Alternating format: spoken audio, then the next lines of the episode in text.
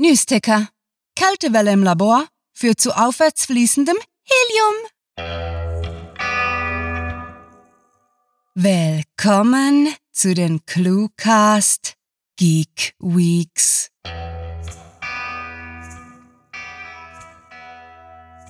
Steigt ein. Mit Wordgeschwindigkeit begeben sich die Rebellen der Fandom verbindenden Cluterprise auf Geek-Suche.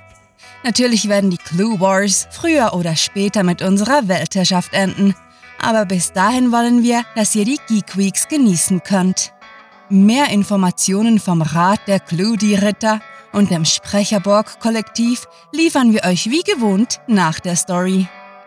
Hört lange und in Frieden. Möge die Akustik mit euch sein und viel Spaß mit der Kurzgeschichte.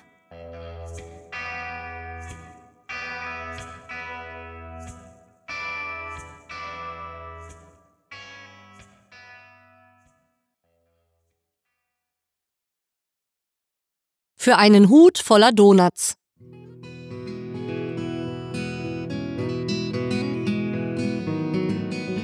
Es war bereits lange nach Ladenschluss, als ich vor der Konsole meines Mall-Überwachungssystems saß, das ich mir bei jeder sich bietenden Gelegenheit als Mischpult eines DJs vorstellte und gleichzeitig meine Karriereentscheidungen anzweifelte.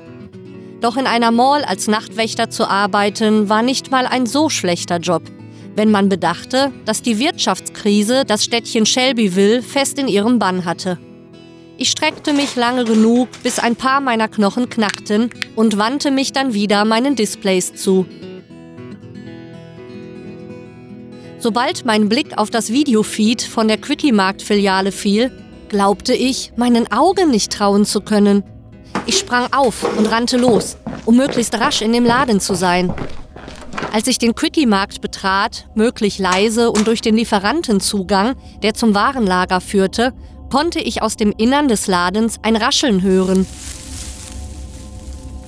Hellwach, wacher als mich zehn Tassen Kaffee hätten machen können, huschte ich durch das dunkle Lager zu der Tür, die direkt in den Laden führte, und linste durch den Spalt, durch den ein roter Lichtstrahl auf den Boden fiel.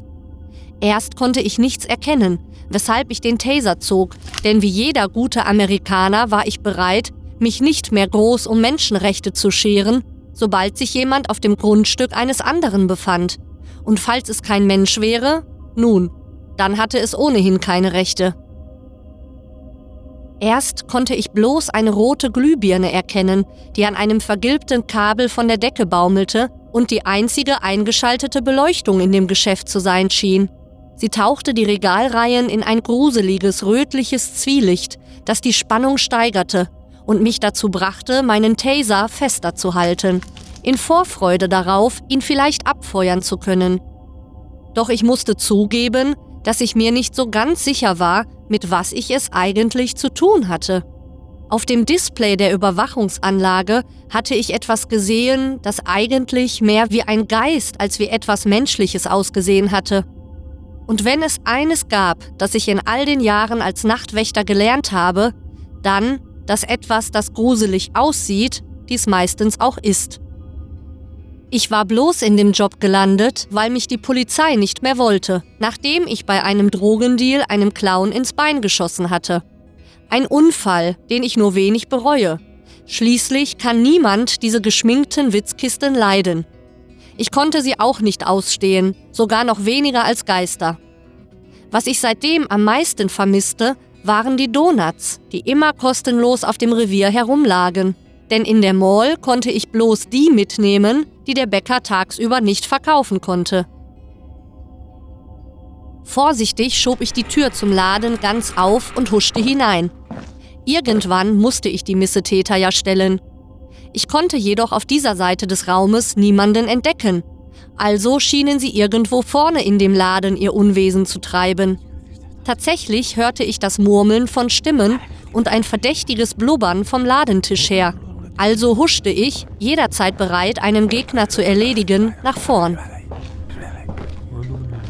Als ich durch die Ecke eines Regals zwischen zwei Zuckerpackungen auf den Eingangsbereich blickte, hatte ich das Gefühl, dass mein Blut gefrieren würde. und es dauerte fast zwei Sekunden, bis ich begriff, dass ich neben einer Kühltruhe stand. Doch die Szene vor mir war nicht minder gruselig. Die drei Geister oder Gespenster huschten um den Ladentisch herum und spielten mit grauer Knetmasse, die sie an den Sockel der Squishy-Maschine pappten, während sie gruselig lachten. Sie sahen genauso aus, wie man sich einen richtigen Geist, einen Typen vom Ku Klux Klan oder ein Kind unter einem Bettlaken vorstellte. Komplett in weiß, mit dunklen Augen und Tonnen von waberndem Stoff um die Beine flatternd.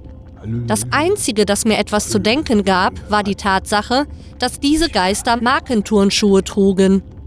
Ich hätte jede Wette gemacht, dass dieser Unsinn in der nächsten Welt endlich verboten worden wäre.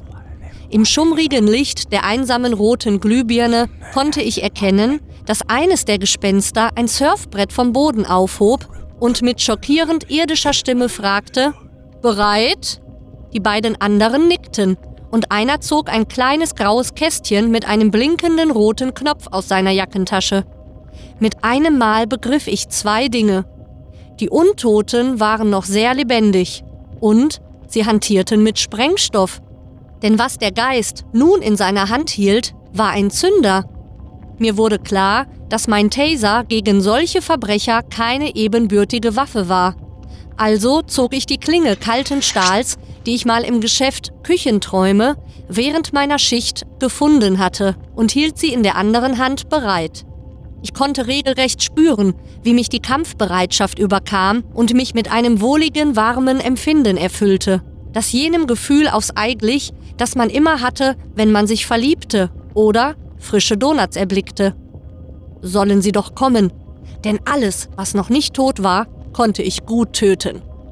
Doch es kam alles ganz anders. Das Chefgespenst drückte auf den Zünder und eine dumpfe Explosion hallte durch die leere Mall.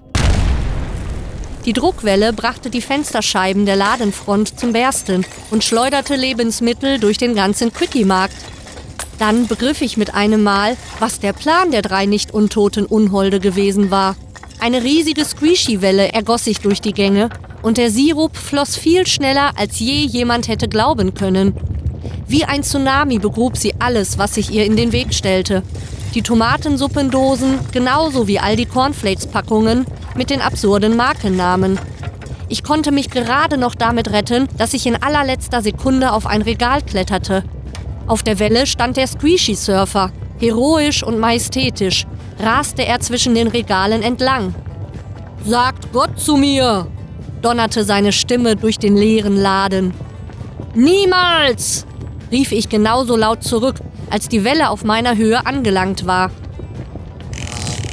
Ich schoss ihm mit dem Taser in den Hintern, das einzige Körperteil, das genug gegen das Bettlaken drückte, um ein gutes Ziel abzugeben. Er schrie laut auf, fiel vom Brett und innerhalb Sekunden war er von dem Squishy Tsunami verschluckt worden. Bevor ich mich auf die Suche nach den anderen beiden Komikern des nunmehr dynamischen Duos machen konnte, kamen sie auch schon auf dem mittlerweile zum kleinen Flüsschen abgeschwollenen Squishy-Strom angetrieben. Auf dem Rücken und zappelnd wie Schildkröten oder Roboter, die nicht mehr aufstehen konnten. Ich hob meine Klinge und achtete dabei darauf, dass sie im roten Licht der einsamen Glühbirne bedrohlich aufblitzte, bevor ich laut rief: Ergebt euch oder schließt mit meinem rostfreien Stahl Bekanntschaft!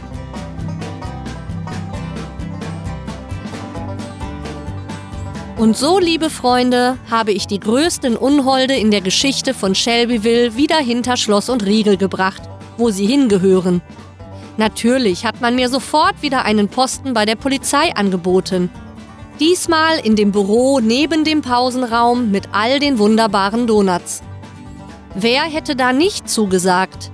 Und noch heute, mehr als fünf Jahre später, hängt die Schlagzeile Rise of the Squishy Surfer in meinem Büro, um mich immer von neuem daran zu erinnern, dass sie es nach ihrer Freilassung jederzeit wieder tun könnten.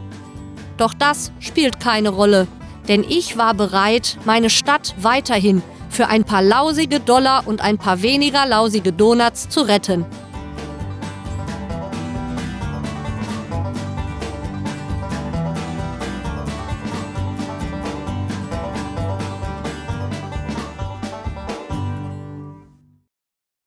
Das war für einen Hut voller Donuts, geschrieben von Sarah.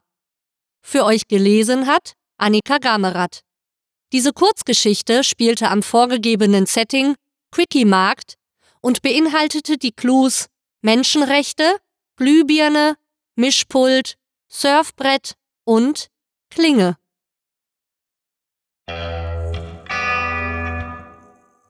Willkommen zurück, liebe Midi-Clujaner.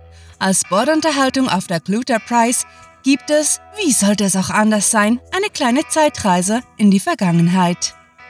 ClueWriting liefert bereits seit der Sternenzeit 2012 friedlich und zweimal wöchentlich Kurzgeschichten nach vorgegebenen Stichworten, also Clues, in die ganze Galaxis. Nach dem Ausbruch der Clone, pardon, Clue Wars waren jedoch Akustikwaffen vonnöten und so wurde der Cluecast im Kampf gegen die dunkle Seite der Langeweile eingesetzt. Nun reisen die berüchtigten Stories mittels Hyperraumsprung durch eure Gehörgänge. Klingt gut, was? Jeder kann übrigens den Clue-Truppen im klassischen Kampf gegen Gut und Blöde beitreten, denn der Rat der Clue-Ritter und die Föderation der freien Mitarbeiter suchen stets Clue-Vorschläge, Gastautoren und kampfbereite Interviewsturmtruppler. Die neueste klugonische Superwaffe in unserer weit, weit entfernten Galaxis, von der wir euch warnen wollen, besitzt die Macht, ganze Buchhandlungen zu zerstören. Sie heißt Kurz Literatur in kleinen Happen, ist im Verlag 3.0 erschienen und der Senat der Clue Public hat die Empfehlung abgegeben, möglichst schnell hochzurüsten. Schreibesmutig und schmerzlos wird die Schlacht auf dem Anthologiefeld weitergefochten und die zweite literarische Superwaffe befindet sich in Produktion. Setzt euch für das Clue-Writing-Imperium mit Sitz in der neutralen Zone ein und verfasst noch heute eine Story. Euer Schreibeinsatz ist gefragt bei der Clue-Writing Challenge und dem Literaturwettbewerb.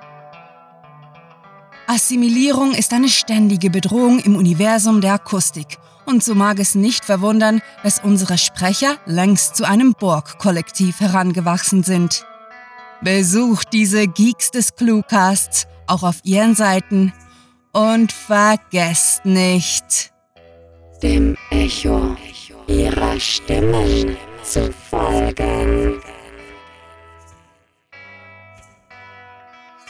Hallo, liebe Hörer, mein Name ist Annika Gammerath. Ich hoffe, die Geschichte hat euch gefallen. Wenn ihr mehr über mich oder meine Arbeit als Sprecherin erfahren möchtet, besucht mich auf meiner Homepage www.annika-gammerath-sprecherin.de. Jedes Imperium, jede Föderation und gar mönchsartige Kämpfer für Gerechtigkeit sind nur so gut wie ihre PR-Abteilung. Und so ist auch ClueWriting auf unzähligen Social Media vertreten. Folgt uns in die Sarlacc-Höhlen, wo ihr herumgetumblert werdet, genießt das Plus, bevor Vulcan zerstört wurde, liked uns auf Wookieebook und folgt uns mit einer hellblauen Bird of Prey. Bilder mit den Klugonen und E-Cards mit Lebensweisheiten wie Hahn schoss zuerst und Picard ist cooler als Kirk gibt es natürlich bei Hothstagram. Für einen kurzen und schmerzlosen Moment möchten wir zum Schluss ernst werden. Die Herstellung von Todessternen erfordert viele Ressourcen und so sind wir auf eure Unterstützung angewiesen. Reist ins Patreon-System, spendet einen kleinen monatlichen Beitrag und werdet wenn auch nicht mit Jedi-Kräften, so doch mit galaktischen Rewards wie exklusiven Büchern entlohnt. Wir sind euer Vater, dringen dorthin vor, wo noch nie ein Mensch zuvor war und wünschen weiterhin wundervolle Reise im Clue Wars Trek. Kapla! Mit fantastiliardischem Dank fürs Zuhören und den besten Wünschen.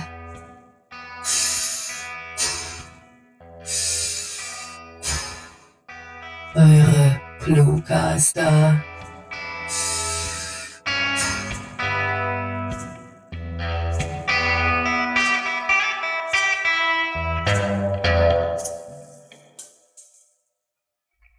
Auf Wiederhören, du Ansammlung aus Sauerstoff, Carbon, Stickstoff, Calcium, Phosphor, Kalium, Sulfur, Natrium, Chlor, Magnesium, Eisen, Fluor, Zink, Kupfer, Jod, Selen, Chrom, Mangan, Molbidan und Kobalt.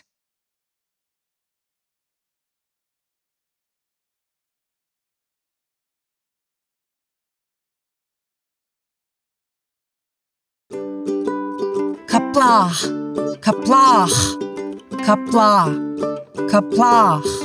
Kapalcha. What the fuck, Sarah? Wirklich.